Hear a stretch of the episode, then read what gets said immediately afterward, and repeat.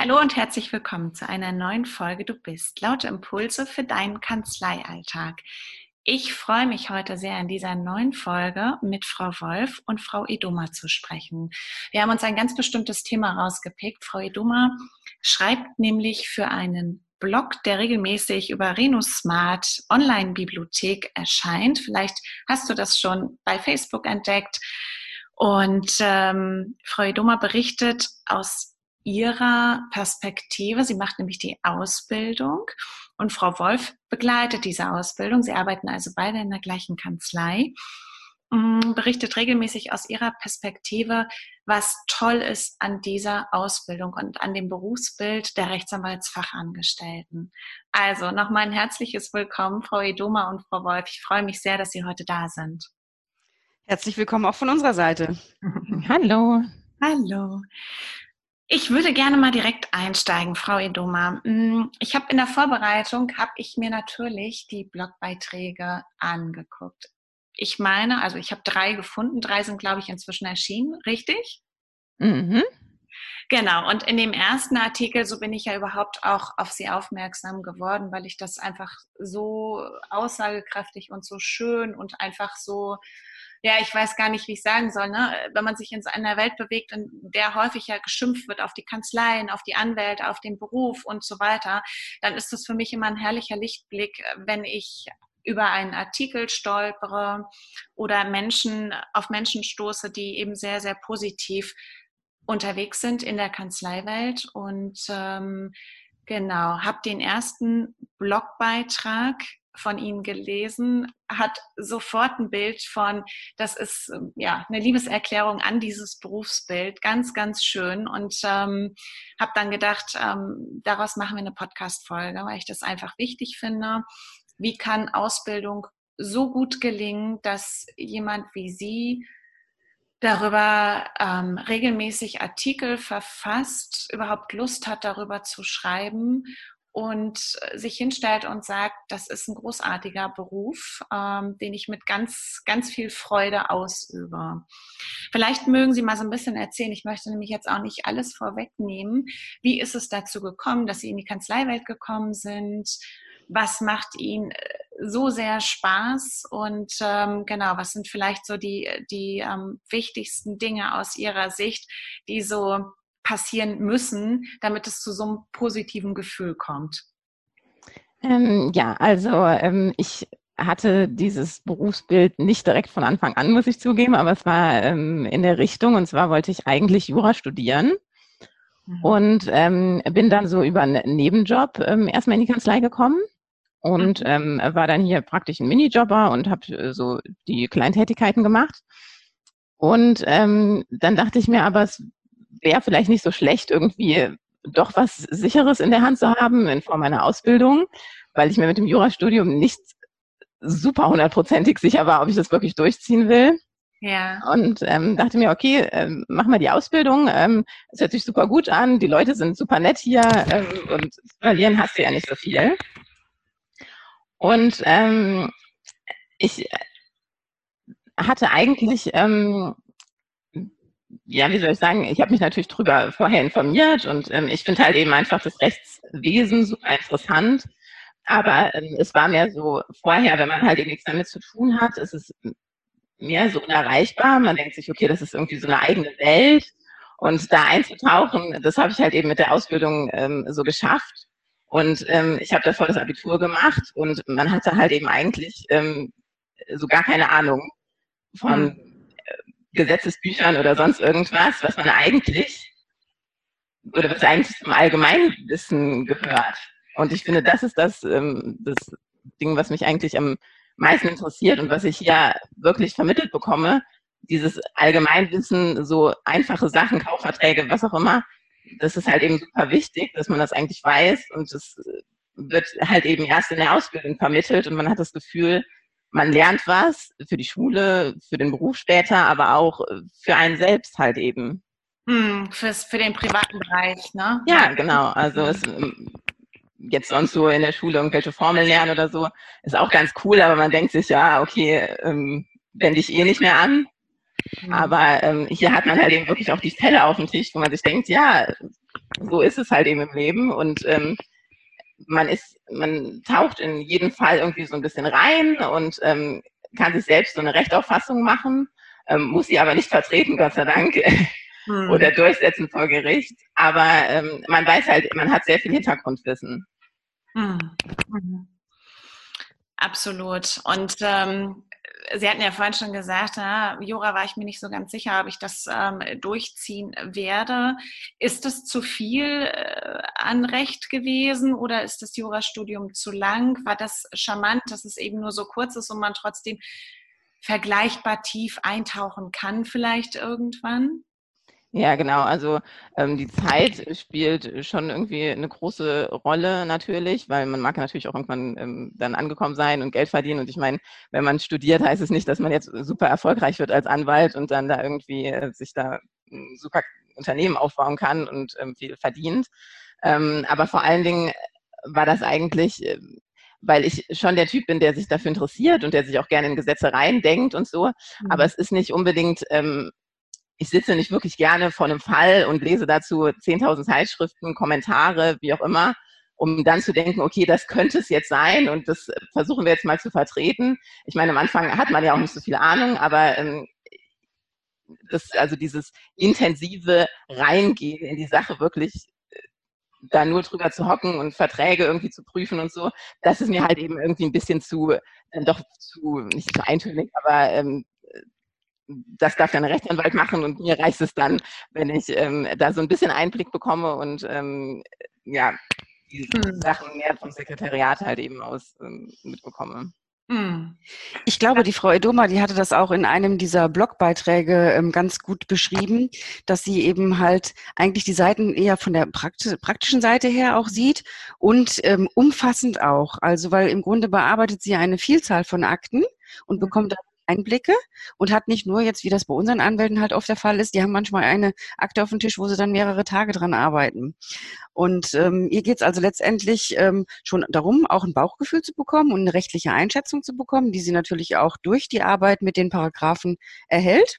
Mhm. Ähm, aber das ist bei ihr so die praktische Umsetzung. Wie helfe ich eigentlich jetzt dem Mandanten äh, zurecht? Auch welche Formalien gehören dazu oder so? Das sind so Dinge, wo mir aufgefallen ist, ähm, äh, die der Frau Edoma sehr, sehr viel Spaß machen, also sage ich doch richtig so, ne? Ja, genau. Mir dann eben halt gefallen. Also mhm. nicht dieses eben halt vor einem Fall sitzen, bröseln und eben halt, ähm, wie die Anwälte das machen, abstrahieren, subsumieren und Paragraphen auseinandertütteln, um auf die Rechtsfolge zu kommen, ja. sondern letztlich das zwar zu erfahren, wie es geht, aber in der praktischen Umsetzung zu helfen und das Ergebnis zu erfahren. Und ja. letztlich auch nicht nur eben halt zu einem Ergebnis zu verhelfen, sondern dieses auch durchzusetzen. Hm. Das ist auch immer, finde ich, so vom Bild her, das ist ein Stück weit Vogelperspektive ne? auf, auf das Mandat, weil eben so viel dazugehört drumherum. Das ist ja das, was die Sekretariatsebene koordinierend im Blick behalten sollte.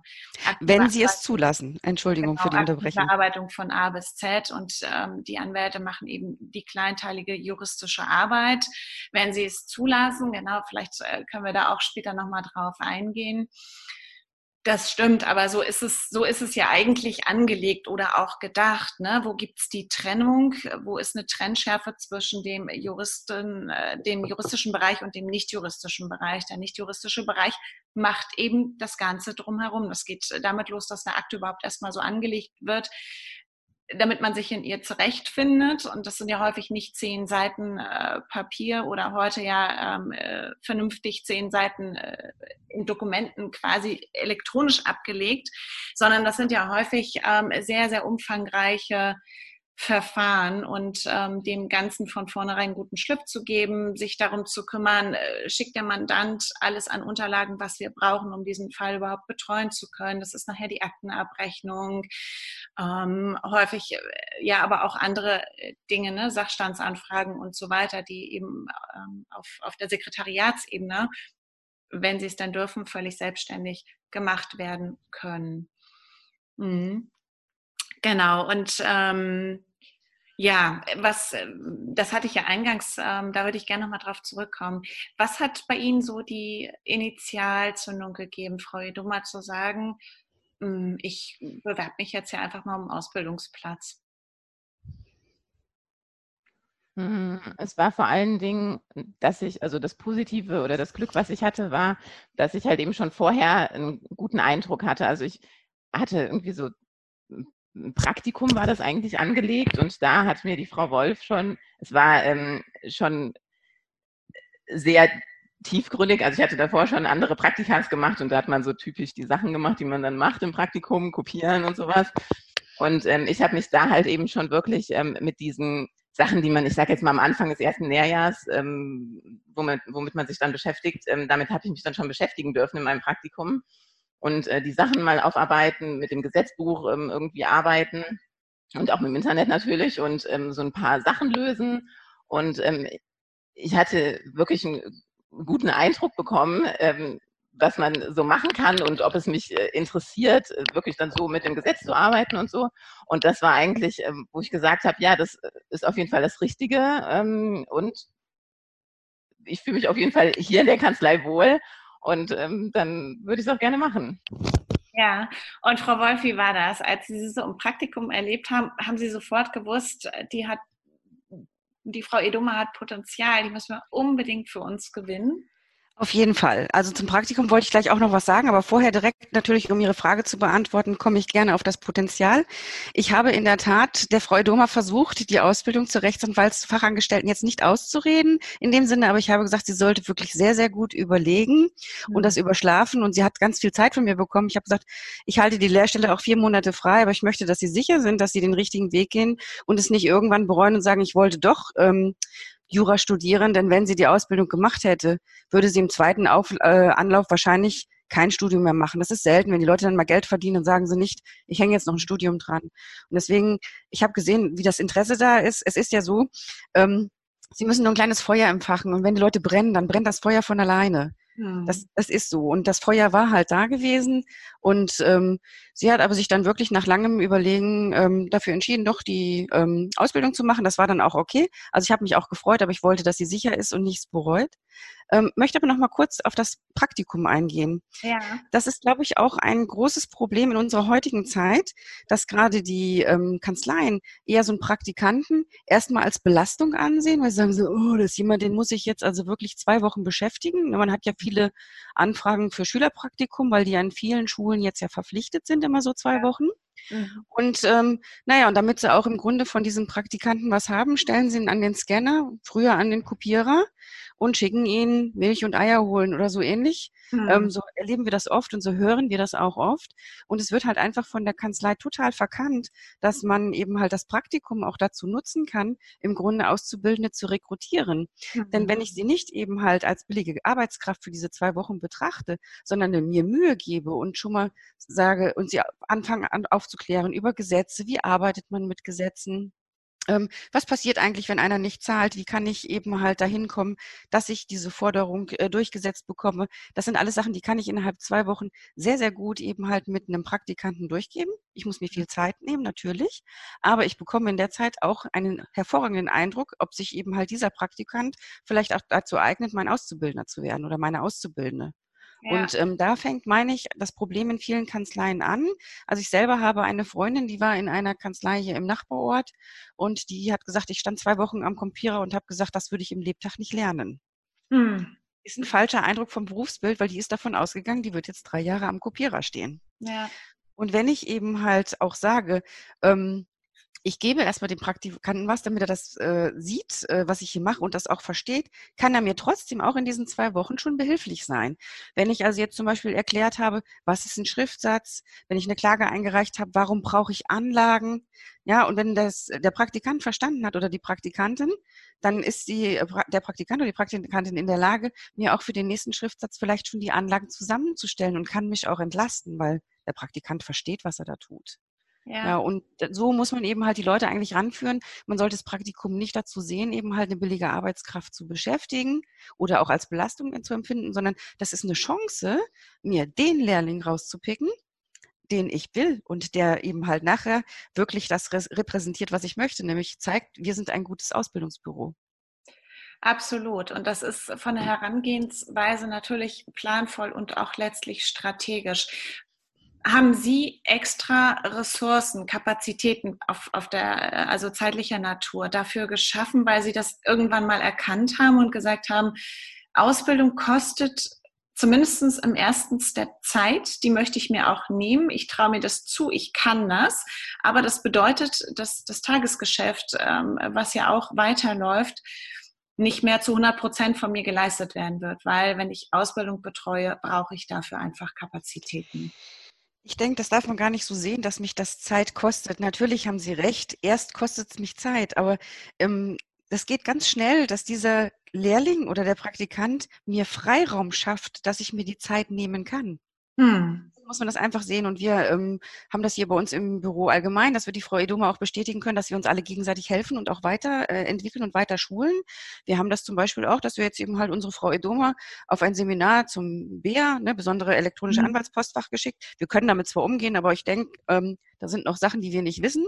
Und dann geht die Frau Edoma, ist dann da hingegangen und hat sich dieses, ähm, diesen Vortrag angehört, hat sich Stichpunkte mitgeschrieben, macht eine Zusammenfassung und informiert alle und lehrt auch alle Mitarbeiter der Kanzlei.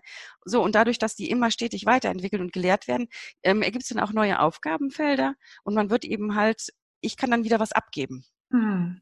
Und mhm. das funktioniert eigentlich ganz gut. Das ist wie so ein kleines Schneeballsystem. Ich mhm. schaffe mir die Zeit dadurch, dass ich eben halt andere Sachen durch Fort- und Weiterbildung wiederum auf andere übertragen kann. Und deswegen werden alle gut. Mhm. Natürlich, ich setze mich auch schon manchmal eben halt länger hin und erkläre was, erläutere, erstelle eben halt ähm, Lernblätter, Übungsaufgaben. Ähm, das, das, wie gesagt, das, das kostet auch Zeit, aber die muss man sich sowieso nehmen, wenn man eben halt sein Personal eben halt auf einem hohen Niveau halten muss. Das betrifft ja nicht nur den Praktikanten und den Lehrling, sondern eben halt auch den langjährigen Mitarbeiter. Wir dürfen ja nicht stehen bleiben, weil sonst, wenn wir stehen bleiben würden, würden wir jetzt heute noch auf der Schreibmaschine tippen, die noch nicht immer elektrisch war, so wie es bei mir war. Da hat sich ja einiges geändert und da müssen wir ja auch mithalten können. Auf jeden Fall. Also genau, ich kann das alles nur unterstreichen und sehe das sehr ähnlich. Aber das ist die Argumentation, die ja häufig von Kanzleien kommt. Ne, wenn wir über Ausbildung sprechen, ja, das kostet alles Zeit und dafür haben wir keine Ressourcen in-house und so weiter und so fort und deswegen werden die nicht vernünftig ausgebildet. Hm, ich glaube aber, so wie Sie es umsetzen, das ist ja nicht etwas, wo man sagen kann, ne, wenn wir beim Praktikum anfangen, mm, dann hat das, hat das ähm, auf der Zeitachse ja deutlichen Vorlauf. Ne? Wann machen die Schüler Praktikum und wann reden wir über einen frühesten Ausbildungsbeginn? Das heißt, für jede Kanzlei, die sich mit diesem Thema Ausbildung beschäftigt, ähm, kann es eben auch bedeuten, dass man viel früher ansetzt und nicht erst ein halbes Jahr, ein halbes Jahr früher sucht und sich dann wundert, dass man möglicherweise niemanden für dieses Berufsbild erwärmen kann, sondern dass man viel, viel früher ansetzt, nämlich vielleicht auch bewusst Praktikumsstellen ausschreibt, um dann vielleicht in zwei, drei Jahren auszubilden oder so. Also bei uns poltern eigentlich diese Schülerpraktikumsanfragen zuhauf hier ein. Ja.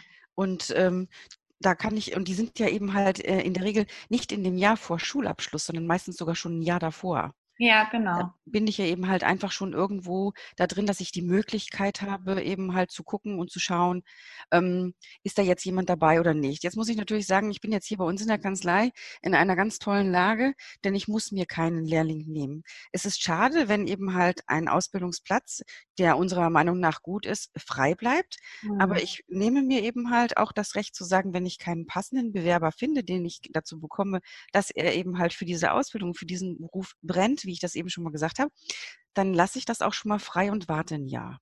Hm. Mhm. Also im Grunde genommen eine entspannte Grundhaltung, aber äh, kann natürlich auch nur erfolgen, wenn man nicht Azubis als Arbeitskräfte mit einplant, sondern Azubis, äh, wie soll ich sagen, ausbildet, ne? diesen eigentlichen Zweck ja verfolgt. Behalten Sie Ihre Auszubildenden, übernehmen Sie die alle oder entlassen Sie die? Nein, wir entlassen sie nicht. Und ich denke, das beste Beispiel bin ich. Ich habe vor über 30 Jahren die Ausbildung in dieser Kanzlei gemacht und bin auch heute noch da. Ja. Und die Frau Edome wird natürlich auch übernommen. Und sie hat mir auch schon zugesagt, dass sie bleiben wird. Mhm. Ja. Wir haben natürlich auch schon andere übernommen, aber wir haben natürlich schon durch Wegzug oder Schwangerschaft schon den einen oder anderen verloren. Das passiert natürlich schon. Klar. aber grundsätzlich ist mein Ziel, ich bilde aus, um gute Kräfte eben halt für dieses Unternehmen zu, ähm, zu formen, sage ich das mal einfach, oder eben halt dahin zu bringen, die sind ja dann auf unsere Kanzlei auch total zugeschnitten. Ne? Ich meine, nicht jedes, äh, jede Kanzlei hat eben dieselben Rechtsgebiete und dieselben Anforderungen, jedes ist ein bisschen anders geschnitten. Und wenn sie dann noch jemanden im eigenen Unternehmen ausbilden können, ist das doch das best, die beste Arbeitskraft, die sie für das Unternehmen haben können. Jemand, der von einer ähm, anderen Ausbildungskanzlei zu uns kommt, kann natürlich auch was werden und sich entwickeln, aber der wird es eben halt schwieriger haben. Hier habe ich wenn ich aus der Ausbildung übernehme, jemanden, der fertig ist und der das Unternehmen kennt, den ich weder eben halt äh, mit den Menschen zusammenbringen muss und äh, der noch rausfinden muss, wie, dies, wie das Umgebungsfeld tickt. Ähm, derjenige weiß dann auch, die Frau Demmer weiß, wie unsere Computeranlage funktioniert. Sie weiß auch, wie die einzelnen Anwälte ticken. Auch da gibt es ja unterschiedliche Menschen. Man geht unterschiedlich auf die Leute ein. Sie kennt das Unternehmen in diesen drei Jahren Ausbildungszeit in- und auswendig. Das ist für mich doch perfekt, wenn ich so jemanden übernehmen kann ne? weil ich nicht, äh, nicht, nicht noch irgendwie was einarbeiten muss. Also mir empfällt absolut die Einarbeitungszeit, die ich bei einem neuen Mitarbeiter hätte. Absolut richtig und gleichzeitig ne, ist die Prägung eben ganz speziell auf die Ausbildungskanzlei äh, gelegt. Ne? Gut, das heißt aber jetzt natürlich nicht, dass die Frau Edoma jetzt nur Sachen kann äh, und in einer anderen Kanzlei nicht zu, ähm, äh, zurecht käme. Denn wir arbeiten hier auch streng nach dem Ausbildungsrahmenplan. Äh, da wird bei uns auch alles ähm, durchgekaut. Egal, ob wir das hier bei uns in der Praxis äh, machen oder nicht. Sei es Insolvenzrecht machen wir zum Beispiel gar nicht. Strafrecht und Bußgeld haben wir vielleicht mal nebenher, dass ein Mandant da insofern mitbetreut werden muss. Aber das ist nicht unser Tagesgeschäft. Aber selbst das sind natürlich Dinge, die die Frau Eduma bei mir mir ähm, auch anwenden lernen muss. Ja, ja. Also es wäre auch gewährleistet, wenn sie jetzt sagen würde, nee, also ich möchte hier nicht mehr oder ich ziehe nach Frankfurt oder sonst wo, ähm, dass sie dann eben halt auch die Möglichkeit hätte, genauso ähm, gut einen Job in einer anderen Kanzlei zu machen. Das ist natürlich wichtig. Ich kann nicht nur das Augenmerk auf unsere Kanzlei lenken, aber das ist eben halt ein Vorteil, dass sie uns kennt und unsere Mandate kennt. Ja, und im, also im Grunde genommen mit einem hohen Qualitätsanspruch unterwegs. Ne? Ich bin im letzten Jahr auch in einem zweiten Ausbildungsjahr in Hamburg gewesen und war da im Dialog mit den Azubis. Einer der häufigsten Gründe ist, warum die aus diesem Berufsbild unbedingt wieder raus wollen und wo, wo sie sich auch einfach alleingelassen fühlen, ist, dass dieser Ausbildungsplan minimal in den Kanzleien umgesetzt wird. Das heißt, denen fehlt im Grunde genommen dieser Bezug überhaupt zu dem, wo sie irgendwann drin geprüft werden. Und im Grunde genommen, das ist ja das, was dann viele Arbeitgeber häufig nach einer Ausbildung sagen, ja, wir fangen eigentlich nochmal an, von vorne mit der Ausbildung, weil das, was eigentlich an Ausbildung da sein sollte, das ist am Kopierer gelaufen oder im Supermarkt, aber nicht im Fachbezug so. Ähm, ich würde noch mal gerne, Frau Edoma, wissen Sie sozusagen, also es ist eine schwierige Frage wahrscheinlich, ähm, wissen Sie zu ja. Schätzen, was Sie jetzt haben, vielleicht auch gerade im Dialog mit Mitschülerinnen, die Sie in der Berufsschule treffen und die es vielleicht jetzt auch nicht so positiv getroffen haben und so engagiert wie Frau Wolf das Thema Ausbildung begleitet?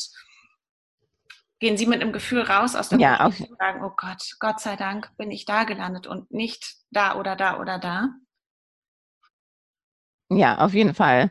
Also ähm, es ist schon äh, bei uns eigentlich der Großteil, der halt eben wirklich unzufrieden ist und ähm, jetzt nicht nur wo man sagt, ja, okay, die Kanzlei ist irgendwie blöd, ähm, es spiegelt sich halt eben schon auch in der Berufsschule wieder, also auf den Noten, ja, also mhm. ähm, viele Sachen, die ich jetzt oder wo vielleicht Lehrer auch sagen, habe ich keine Zeit zu oder was weiß ich. Also ich verstehe manche Sachen auch nicht so gut, äh, die die Lehrer mir vermitteln, wie wenn sie mir die Frau Wolf vermitteln, aber auch einfach, weil die Leute es anders beibringen oder ich zum Beispiel hier Zeit bekomme, um ähm, das nachzuholen oder aufzuarbeiten oder halt eben nochmal die Frau Wolf zu fragen, ich verstehe das nicht, können Sie es mir nochmal erklären dann nimmt sie sich die Zeit, die die Lehrer vielleicht nicht haben.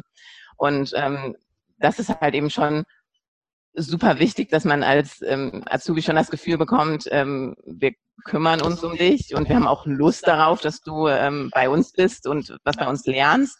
Ja. Und ähm, das ist halt eben ganz oft nicht der Fall. Also auch dieses ähm, geschätzt werden, vielleicht auch vom Geld her.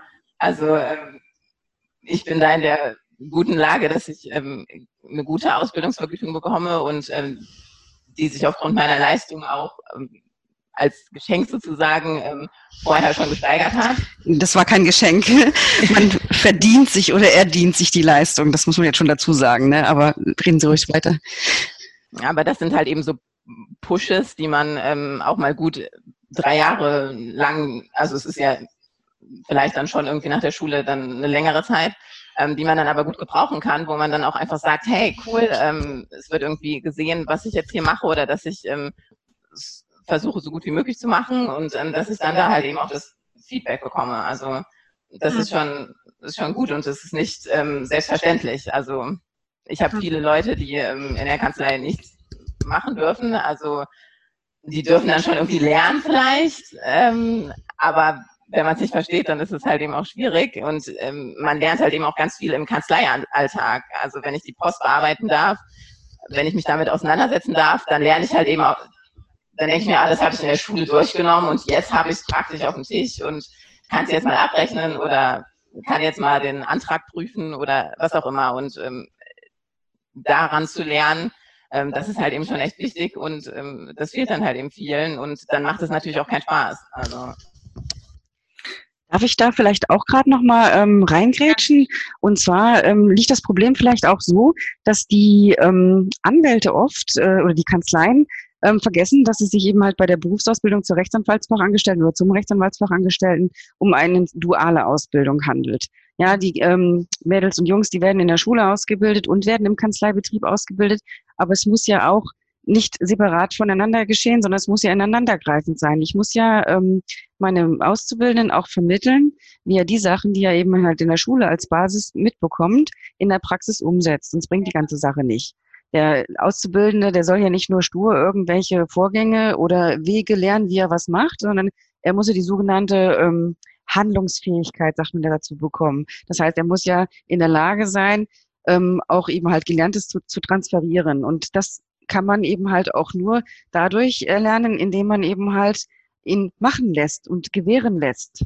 Also wir haben ja so einen schönen Praxisspruch, den haben wir mal irgendwo von einem unbekannten Verfasser geklaut, ähm, der da heißt, äh, zeige mir und ich werde es vergessen, erkläre es mir und ich werde mich vielleicht dran erinnern, lass mich es machen und ich kann es. Mhm. Und da ist unheimlich viel ähm, Wahres dran.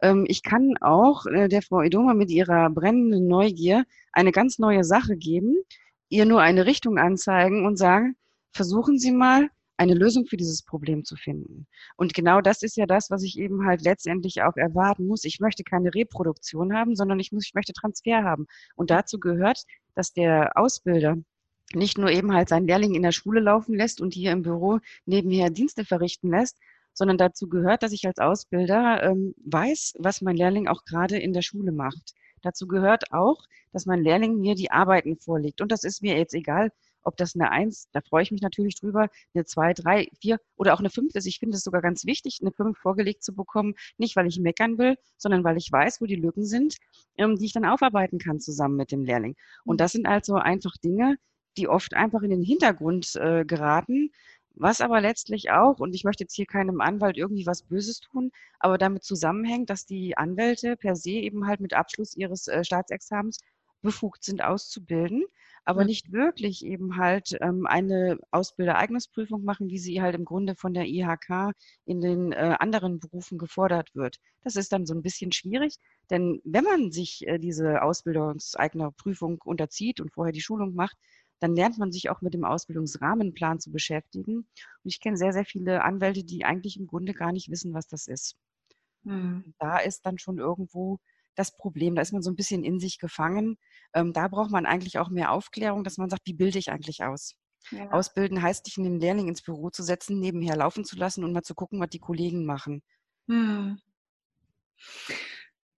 Absolut. Ich höre aber auch offen gestanden, von vielen ähm, äh, Mitarbeitern, dass eben häufig es an Zeit fehlt, überhaupt sich diesem Thema Ausbildung anzunehmen. Ne? Mhm. Ich glaube, die Grundvoraussetzungen äh, sind zwei völlig verschiedene. In Ihrem Fall ist das Sie wollen ausbilden mit all, mit allem drum und dran, was dazugehört. Sie sind aber nicht darauf angewiesen, dass unbedingt in diesem Jahr jemand in Ausbildung kommt, weil es ihnen sonst an Arbeitskapazität ähm, fehlt. Das ist richtig. In vielen Kanzleien läuft es ja aber anders.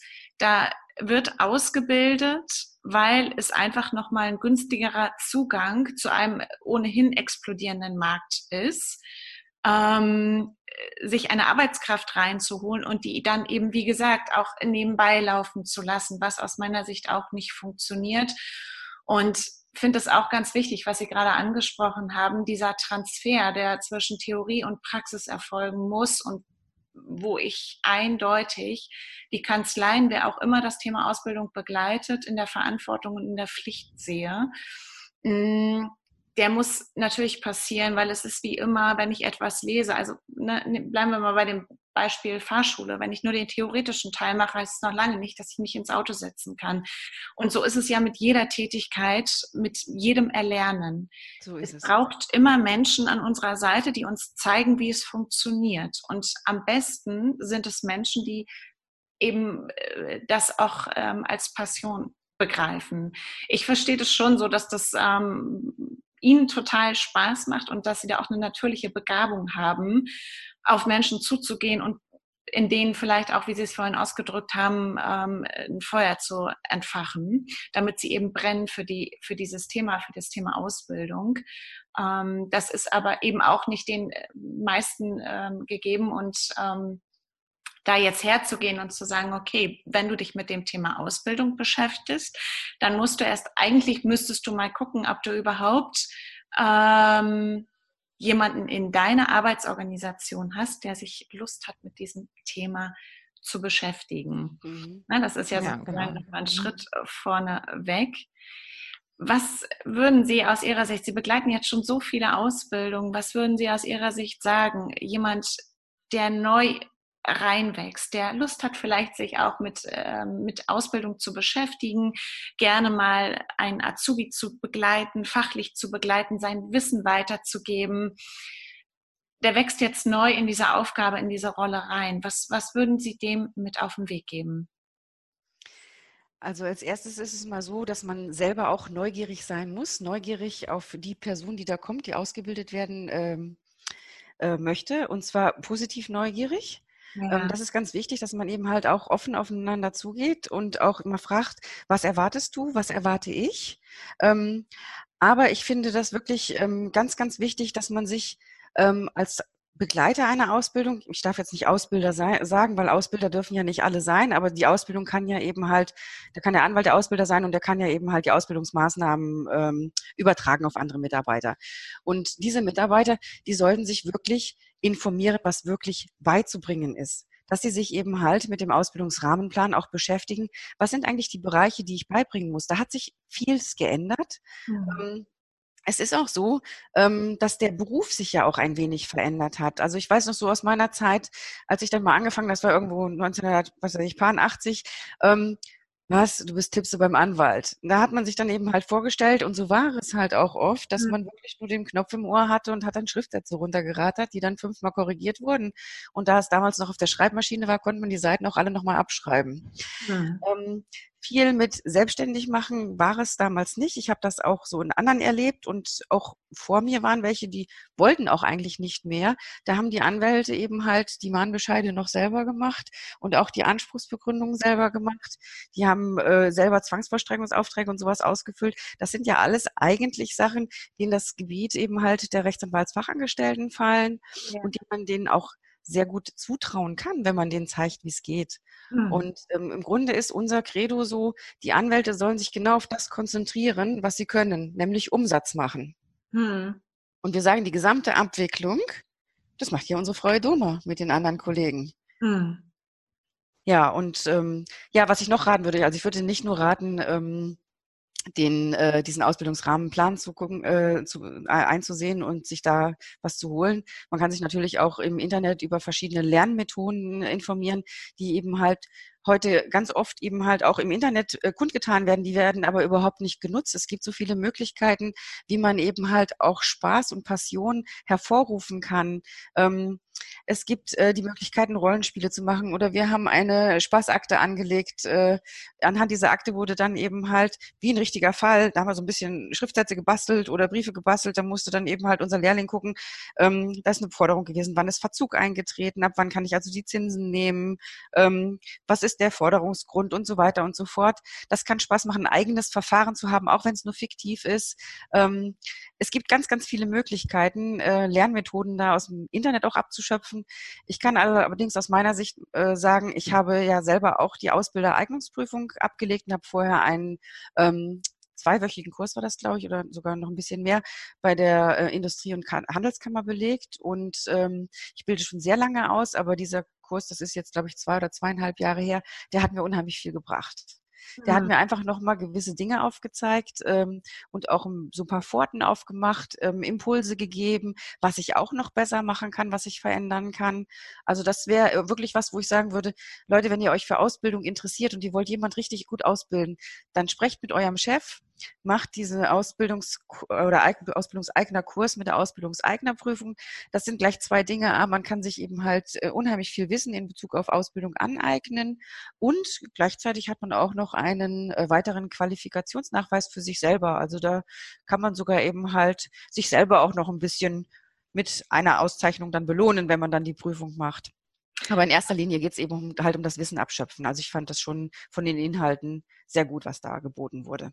Ja, und dieser Ausbildungsrahmenplan, die Inhalte, die, also wenn ich mich jetzt damit beschäftige, die Inhalte, wo ich sofort sage, das kann ich, habe ich noch nie in meiner Berufslaufbahn gemacht, kann ich auch nicht vermitteln.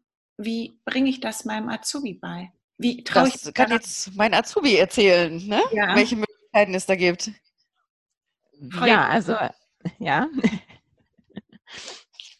Also ähm, man kann sich halt eben am besten, wenn man es nicht selber weiß, natürlich Internet und alles, aber äh, das ist auch mit den Quellen ein bisschen schwierig. Aber es gibt halt eben viele Leute, die was anbieten, wie Seminare, Fortbildungen, die es einfach besser wissen. Ja. Ähm, und ich meine, solche Sachen gibt's, ich meine, ich weiß es jetzt nicht, aber im preislichen Segment kann man die bestimmt beim Chef durchboxen. Und es ist ähm, halt eben auch für den Azubi schön zu sehen, dass die Kanzlei da sagt, hey, wir wollen dich da vielleicht ähm, als Profi haben oder ähm, das ist das Gebiet, ähm, was dir vielleicht gut liegt. Das war zum Beispiel bei mir ganz am Anfang ähm, Englisch und ähm, da durfte ich dann ähm, ein Seminar äh, belegen und ähm, bin jetzt sozusagen der Englisch-Experte und ähm, darf dann diese englischen Sachen bearbeiten und so. Und was mir auch super Spaß macht und wo man dann ähm, halt nochmal so ein Support hat, sage ich jetzt mal, ähm, und man einfach sagt, ähm, hey cool, die unterstützen meine Sachen, die mir jetzt super gut gefallen und ähm, das ist das ist halt eben schön und das ist nicht das Einzige, was ich da machen konnte. Also ich war letztens auf einem BEA-Seminar, was mich auch sehr interessiert, wo äh, die Frau Wolf und ich so sagen, da müssen wir uns ähm, auf dem Laufenden halten und ähm, aber auch der Chef, also einer von den Chefs kam dann zu mir und sagt, hey, wird Sie da nicht so eine Excel-Schulung zum Beispiel noch interessieren? Ähm, es wäre mir ganz lieb, wenn wir da wieder Leute hätten, die sich da ein bisschen mit ähm, beschäftigen und so. Und ich gesagt, na klar, also ich meine, das sind super Sachen, die man mitnehmen kann und die man jetzt wirklich als Azubi sozusagen geschenkt bekommt und ähm, wieso nicht? Und es sind super lehrreiche und interessante Sachen. Und es ist jetzt nicht so, als, also zumindest ich muss die äh, Sachen, also die die Arbeitszeit nicht nacharbeiten. Also ist es ja wirklich einfach nur ein Benefit. Und ähm, ja, also ich denke, da kann man, kann man schon viel machen, wenn man jetzt selbst sagt, boah, da habe ich jetzt gar keine Ahnung von. Ähm, dann gucke ich einfach mal, wer Ahnung davon hat und ähm, dann kann ich meine Leute vielleicht zu denen schicken und ähm, sagen, hey, informier ja. dich sozusagen für mich und ähm, ja. Genau. Ähm, gilt das auch für die fachlichen Bereiche? Also ich habe jetzt, was habe ich dann als Beispiel vor Augen? Ähm, Auslandsmahnbescheide zum Beispiel, was ja jetzt nicht der Klassiker im Alltagsgeschäft ist. Ähm, ich meine, das war auch so ein Punkt, den man irgendwie drauf haben sollte. Ähm, wie, wie eignen Sie sich sowas an? Also Fach, wirklich tief fachbezogene Themen, die Sie in-house nicht abbilden können. Rufen, also es gibt ja viele Trainer auf dem Markt, auch im Rechtsbereich. Rufen Sie da einen Trainer an? Wie lösen Sie sowas? Also meistens versuchen wir das gemeinsam zu lösen. Also es geht hier, glaube ich, äh, insbesondere nicht um den, um den Auslandsmahnbescheid, sondern um den europäischen Zahlungsbefehl. Mhm. Ich weiß nicht, ob Sie sich noch daran erinnern können, Frau Thoma. Mhm.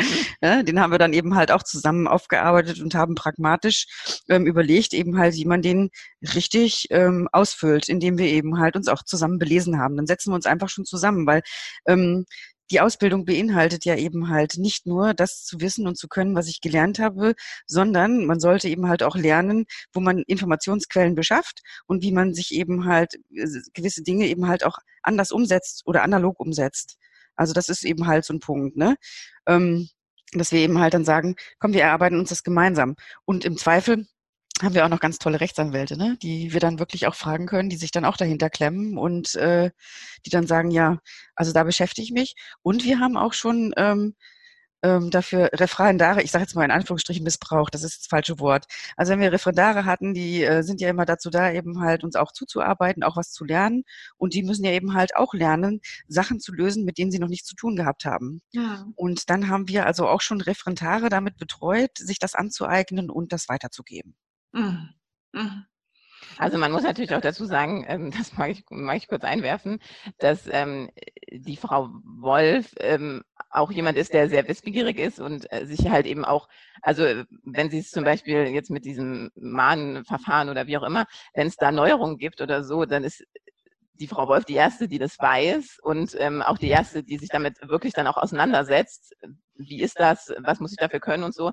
Also dieses äh, Grundinteresse, ähm, sich auf dem Neuesten zu halten und wenn man irgendwas nicht weiß, sich da auch vorzubilden, ähm, das muss natürlich schon irgendwie bei einem Ausbilder da. Also ich habe zum also ich zum Beispiel ähm, habe in der Schule, da waren wir, haben wir irgendwas berechnet und dann habe ich der Frau Watts, äh, der Frau Wolf eine WhatsApp geschickt, weil meine Lehrerin die Antwort nicht wusste und ich zu 100 Prozent wusste, dass die Frau Wolf es aber weiß und zwar direkt und ähm, zur Not guckt sie halt eben ein Buch, aber ähm, halt man muss schon so selbstsicher sein und ähm, das dann natürlich auch, also so ein bisschen vermitteln, hey, ich weiß es und wenn nicht, gib mir ein paar Minuten Zeit und dann erklären wir das zusammen. Ne? Also ja. ja. Scheint mir aber auch, als wenn sich da die beiden Richtigen getroffen hätten, ne? was Begierde anbelangt. Wahrscheinlich ist das so, ne? ähm, wie war das in der Vergangenheit, Frau Wolf? Sie sagten ja, Sie haben schon unzählige Ausbildungen auch begleitet. Ist es läuft das immer ähnlich, weil im Grunde genommen sie einfach so viel Potenzial auch mitbringen, andere Menschen genau am richtigen Knopf zu erwischen und ähm, dann eben auch Kraft freizusetzen und äh, Wille und Wunsch und Leidenschaft für dieses Berufsbild.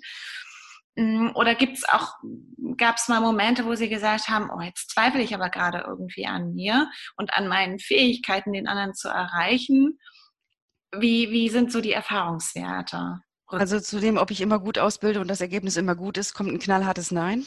Mhm. Also ich habe schon einige gute hervorgebracht, aber ich hatte sogar auch schon ähm, zwei Abbrecher. Mhm. Auch das gab es schon. Ähm, unter welche, die sind eben halt relativ gut durchgekommen. Ähm, also so den, den permanenten Überflieger habe ich jetzt auch nicht. Das bin ich auch gar nicht so in der Lage. Denn die Sache ist die, ich kann wirklich auch nur das vermitteln, äh, zu dem eben halt auch der Auszubildende aufnahmebereit ist. Mhm. Ähm, wenn sich jemand der Ausbildung verschließt, und das erkennt man nicht sofort, dann äh, kann es eben halt auch da passieren, dass sie sich wirklich Mühe geben und Mühe geben und da kommt letztendlich nichts zurück. Also wir hatten mal ein, ein Mädel, die war wirklich also ganz lieb, ganz goldig, ich will doch gar nichts über die sagen, charakterlich total Zucker. Aber wir haben immer gesagt, wenn die zwei Wochen in Urlaub war, dann hatte die auf dem Reset-Knopf gesessen. Da war dann gar nichts mehr da. Hm. Dann, da, da können sie dann nicht viel machen. Dann haben sie dann immer wieder von vorne angefangen und ähm, sich Mühe gegeben und dann zweifeln sie auch, weil die Ausbildungsmethoden, natürlich im, über die 30 Jahre jetzt oder fast 30 Jahre, die ich auch ausbilde, ähm, hat sich das natürlich schon ein bisschen geändert. Aber ähm, so die Art, wie ich ausbilde, da habe ich mich ja jetzt nicht viel verändert. Ähm, Sie können ja wirklich auch nur Leute erreichen, die offen sind, äh, was lernen zu wollen. Und Sie hatten, wir hatten in der Vergangenheit auch schon das Problem, dass wir nach, nach irgendwann nach Ablauf der Probezeit das Gefühl hatten, oh, die hat die Ausbildung tatsächlich nur bei uns begonnen, weil die Eltern gesagt haben, besser das als nichts. Hm. Und wenn Sie eben halt auch einen Ausbilder mit dieser Einstellung haben, also das heißt, Sie haben das Feuer nicht entfachen können und der brennt nicht, dann werden Sie auch im Zweifel nicht gut ausbilden können. Es hängt von beiden Seiten ab. Mhm. Ich bin nicht äh, der Top-Ausbilder und deswegen ist die Frau Edoma gut, sondern die Frau Edoma ist gut, weil die auch das Wissen, was mhm. ich ihr vermittel und die Umsetzung des Wissens aufsaugt. Mhm. Ja, ich brauche einen, der eben halt die Information gibt und der andere, der sie schluckt. Und wenn das eben halt nicht gegeben ist, dann funktioniert es eben halt nicht oder eben halt mittelmäßig. Mhm. Mhm. Ja, verstehe. Jetzt hat sich in, dieser, in diesen ganzen Jahren ja auch eine Menge verändert, ne? sowohl inhaltlich als auch, wenn ich mir überhaupt die Kanzleiwelt heute angucke, ist die ja überhaupt nicht mehr zu vergleichen mit der von vor 10, 20 Jahren. Und so eben auch die unterschiedlichen kann man ja schon fast sagen, Generationen, die auch Ausbildung bei Ihnen gemacht haben. Ich bekomme häufig mit, dass über die Generation, die jetzt Ausbildung macht, so etwas gesagt wird wie, können keinen Kaffee kochen, stellen immer nur Forderungen, wollen den ganzen Tag bespaßt werden. Sehr in der Entwertung, sehr negativ. Hm, wenn ich die Medaille umdrehe und mir sozusagen das Positive angucke, denn alles hat ja zwei Seiten. Wenn ich mir da das Positive angucke, dann ist es die Generation, die mit digitalen Medien im Schlaf umgehen kann. Etwas, was mir, ich bin Ende, Ende der 70er Jahre geboren, nicht im Schlaf gelingt. Jetzt habe ich ein großes Interesse und weiß sicherlich eine Menge. Aber wenn ich mir die Generation jetzt angucke, sind die da viel fitter unterwegs und haben nochmal einen größeren Plan. Das ist also das, was ich mir an Know-how auch in die Kanzlei unter anderem reinhole, wenn ich mich für junge Menschen begeistere und die eben auch äh, als Teil meines Arbeitslebens haben möchte. Absolut. Welche Unterschiede stellen Sie noch fest?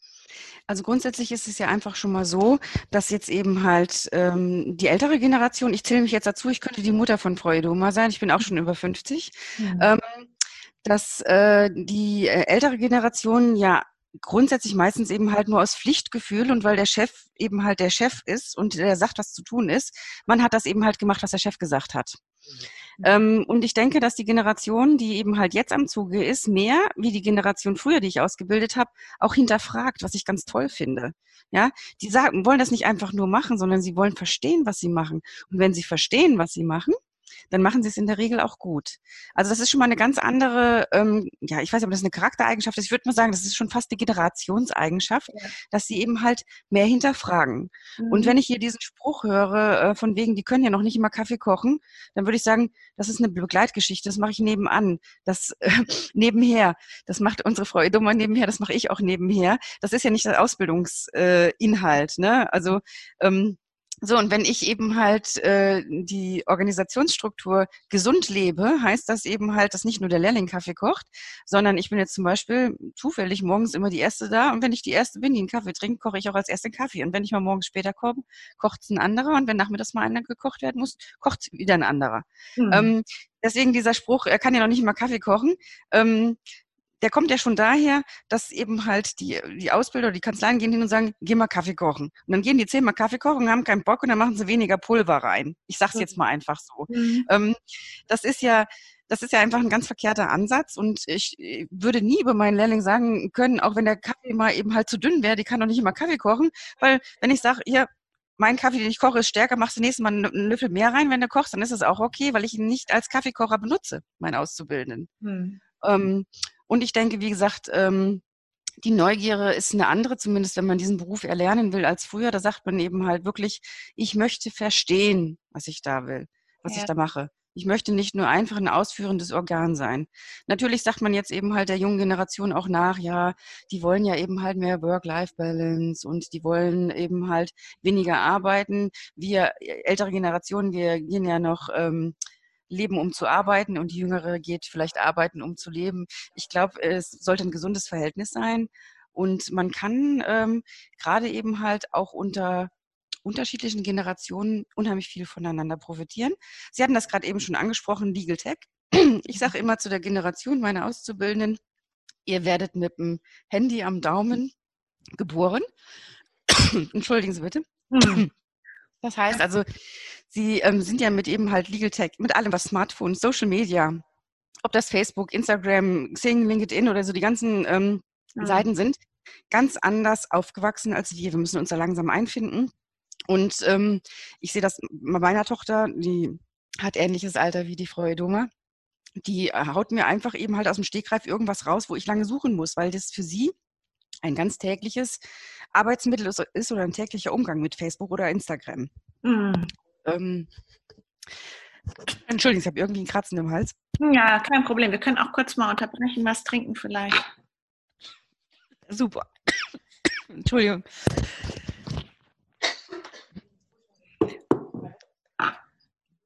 Frau Edoma, wie sind ja. Sie zum Blogschreiben gekommen? Ist das etwas, was sich so aus der Zusammenarbeit heraus entwickelt hat, weil Sie beide festgestellt haben, irgendwie könnten wir das auch mal in Form eines Tagebuchs festhalten und vielleicht auch andere Kanzleien infizieren von so einem positiven Bild? Wie ist das entstanden?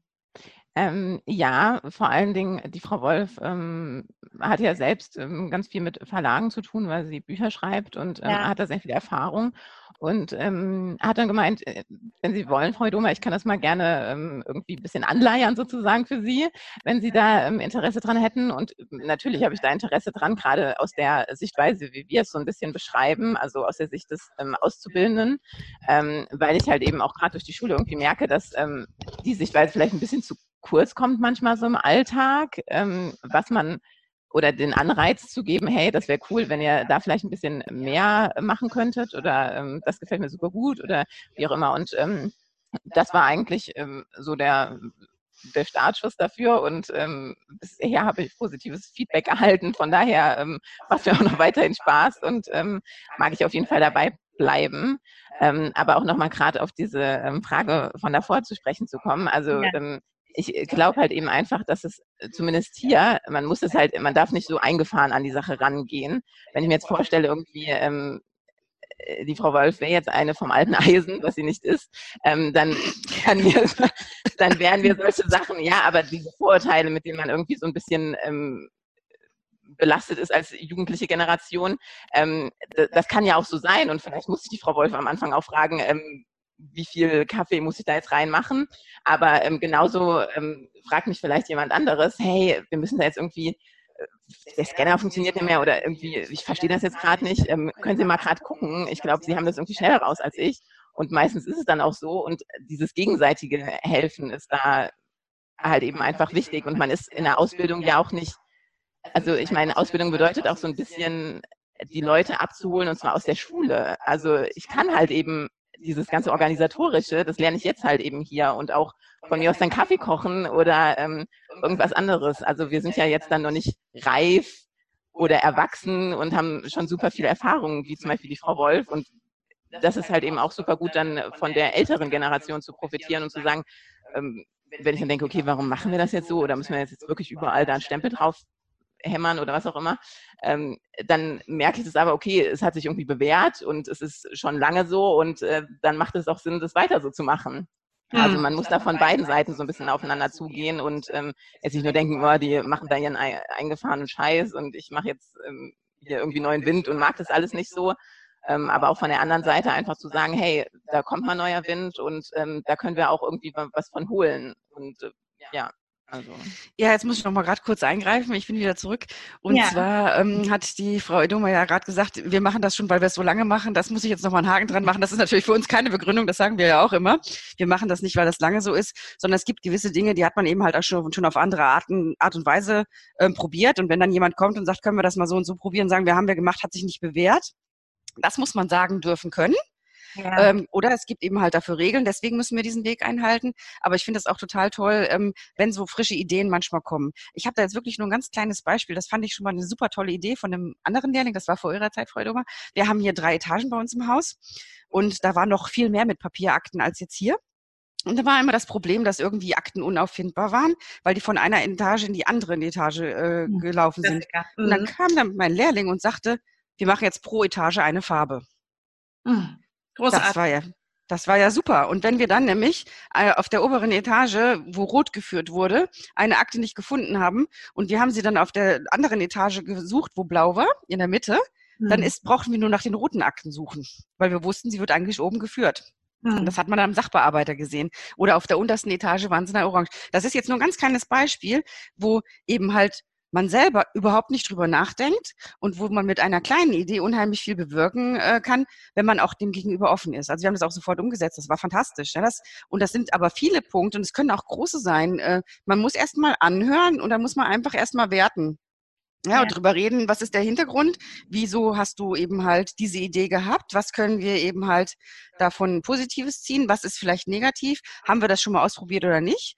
Ähm, aber wenn man so in die Kommunikation äh, äh, tritt, ist das eine super Geschichte. Und ich habe dann auch immer hier auch einen ganz altbewährten Spruch, der dann immer heißt, ähm, alte Besen kehren gut, aber äh, nee, neue Besen kehren gut, aber die alten kennen die Ecken. Ich weiß nicht, ob Sie den mhm. Spruch kennen. Mhm. Und ähm, genau so ist es. Also die Frau Idoma kehrt gut, aber ich habe manchmal noch irgendwie vielleicht ein Wissen aus dem Erfahrungsschatz, ähm, der dann eben halt, wo dann beides zusammen zu einer guten Lösung zusammenführt. Ja. Ganz, ganz tolles Schlusswort, finde ich. Ähm, also jedenfalls würde ich das fast als Schlusswort sehen wollen, möchte Ihnen aber natürlich die Möglichkeit geben. Haben Sie noch etwas, was Sie gerne loswerden wollen? Die Folge steht ja unter der Überschrift ne?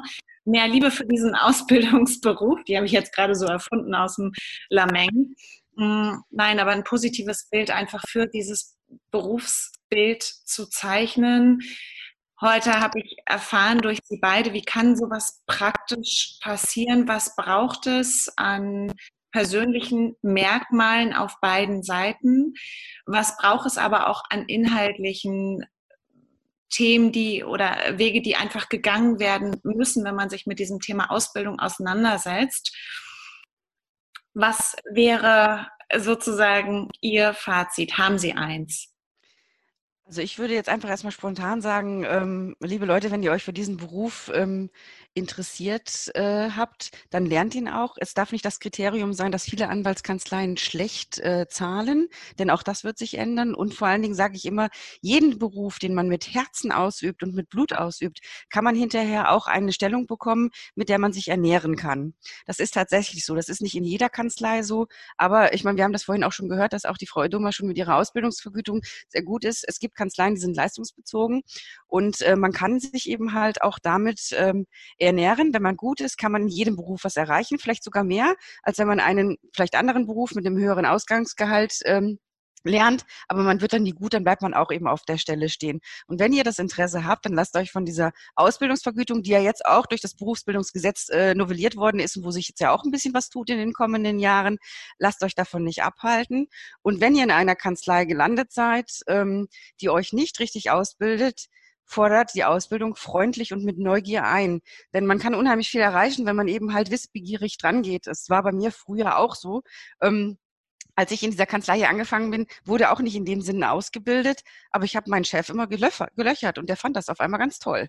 Ne, ich habe den gelöchert und habe den gefragt und dann fing er an, ähm, mich herauszufordern mit Sachen. Ja, und äh, dass ich eben halt, ähm, dass er mir Aufgaben gegeben hat, die eigentlich vielleicht für den Lehrling noch nicht so da gewesen sind, weil er hat gesagt, ich will mal gucken, wie weit sie sich Mühe gibt. Und dann hat das Ausbilden auf einmal Spaß gemacht. Von beiden mhm. Seiten. Also man kann eben halt durch Neugierde und ähm, Ausbildung erfragen oder einfordern, ähm, auch eben halt den Spaß äh, an dem Ausbilder irgendwie schaffen. Also man kann den Ausbilder dazu bekommen, dass der auch Spaß hat. Denn mit äh, steigendem Wissen, was der Auszubildende bekommt und wo er mich eben halt unterstützt und wenn ich sehe, wie fleißig und wie lernbegierig der ist, desto mehr freue ich mich natürlich auch ihm weiterzugeben, damit er mir wieder Freiraum schafft für weitere Ausbildung. Und dann noch ein nächstes ans Herz vielleicht. Ähm, sehen Sie, was in den Auszubildenden steckt, selber auch an die Kanzleimitarbeiter. Ähm, ich finde zum Beispiel ist ganz wichtig, dass auch Lehrlinge schon lernen, wie man ausbildet und stelle also jetzt schon mittlerweile, und das habe ich auch schon im zweiten Lehrjahr gemacht, die Frau Dummer ist ja mittlerweile im dritten Lehrjahr, die Praktikanten auch viele Stunden meiner Auszubildenden an die Seite. Mhm. Wir können also alle voneinander lernen. Mhm. Ja, und ich ähm, würde einfach sagen, oder den Leuten ähm, ans Herz legen. Ähm, der Beruf ist super schön ähm, und es macht Spaß, ihn zu erlernen. Natürlich nur, wenn man im richtigen Umfeld ist. Ähm, aber es ist wirklich, ähm, es ist Wissen fürs Leben und ähm, es macht vor allen Dingen super viel Spaß, wenn man äh, die Eigenständigkeit oder die Verantwortung in Teilen übertragen bekommt und man mit der Zeit, also auch mit der Ausbildungszeit merkt, hey, ich bin da jetzt wirklich viel besser geworden oder ich kann jetzt wirklich Schriftsätze alleine irgendwie ähm, zumindest mal aufsetzen und meinem Anwalt vorlegen. Es muss ja nicht dann so rausgehen, aber dieses Wachsen an einem selbst, an den Aufgaben, ähm, das ist einfach auch schön zu sehen während der Ausbildung. Das stärkt einen und man denkt dann, okay, ich kann das jetzt nach den drei Jahren auch wirklich oder ich, ich fühle mich irgendwie sicher, ähm, ich trete selbstbewusster auf. Ähm, und das sollte einem die Ausbildung vermitteln und die Ausbilder sollten sich eigentlich öfters oder häufig denken, möchte ich jetzt auch so ausgebildet werden, wenn ich in der Situation des Azubis wäre? Ähm, oder fände ich es vielleicht auch toll, wenn sich jemand mal ein bisschen Zeit für mich nehmen würde oder auf meine ähm, Fragen, Bedürfnisse, wie auch immer, eingehen würde. Und wenn man da wirklich ähm, eine gute Stelle gefunden hat mit netten Menschen, ähm, dann macht es auch wirklich Spaß. Und ähm, dann hat man Freude dran und mag es auch weitermachen. Also macht nicht nur Ausbildung und denkt sich dann, okay, weg, sondern denkt sich dann, okay, super, hier bin ich angekommen und ähm, es macht mir Spaß und ich kann mich hier noch weiterentwickeln und sehe irgendwie eine berufliche Chance, Aufstiegsmöglichkeiten, wie auch immer. Und ja. Hm. Ja, schöne, schöne Schlusssätze von Ihnen beiden. Ich freue mich sehr, dass wir heute so ausführlich darüber gesprochen haben und ähm, freue mich vor allem, dass es uns für mein Empfinden gelungen ist, ein positives Bild zu zeichnen, das häufig genug, jedenfalls für mein Empfinden, völlig untergeht. Hm, ich äh, nehme äh, ganz oft eher die negativen Stimmen wahr und ja, von daher habe ich heute wieder mal eine Menge gelernt und ähm, weiß vor allem wieder mal eins oder bin in einem so richtig bestätigt worden, es kommt tatsächlich auch wieder auf die persönliche Haltung an. Das haben wir schon in einigen anderen Folgen herauskristallisiert. Wenn zwei Menschen da sind, die Lust und willens sind, aufeinander zuzugehen, voneinander zu lernen, auch über die Generationen hinweg, dann läuft das Ganze eigentlich. Herzlichen Dank, dass Sie beide heute bei mir waren. Sehr gerne. Es hat uns auch sehr viel Spaß gemacht. Ja, ja danke schön. Tschüss. Tschüss. Tschüss.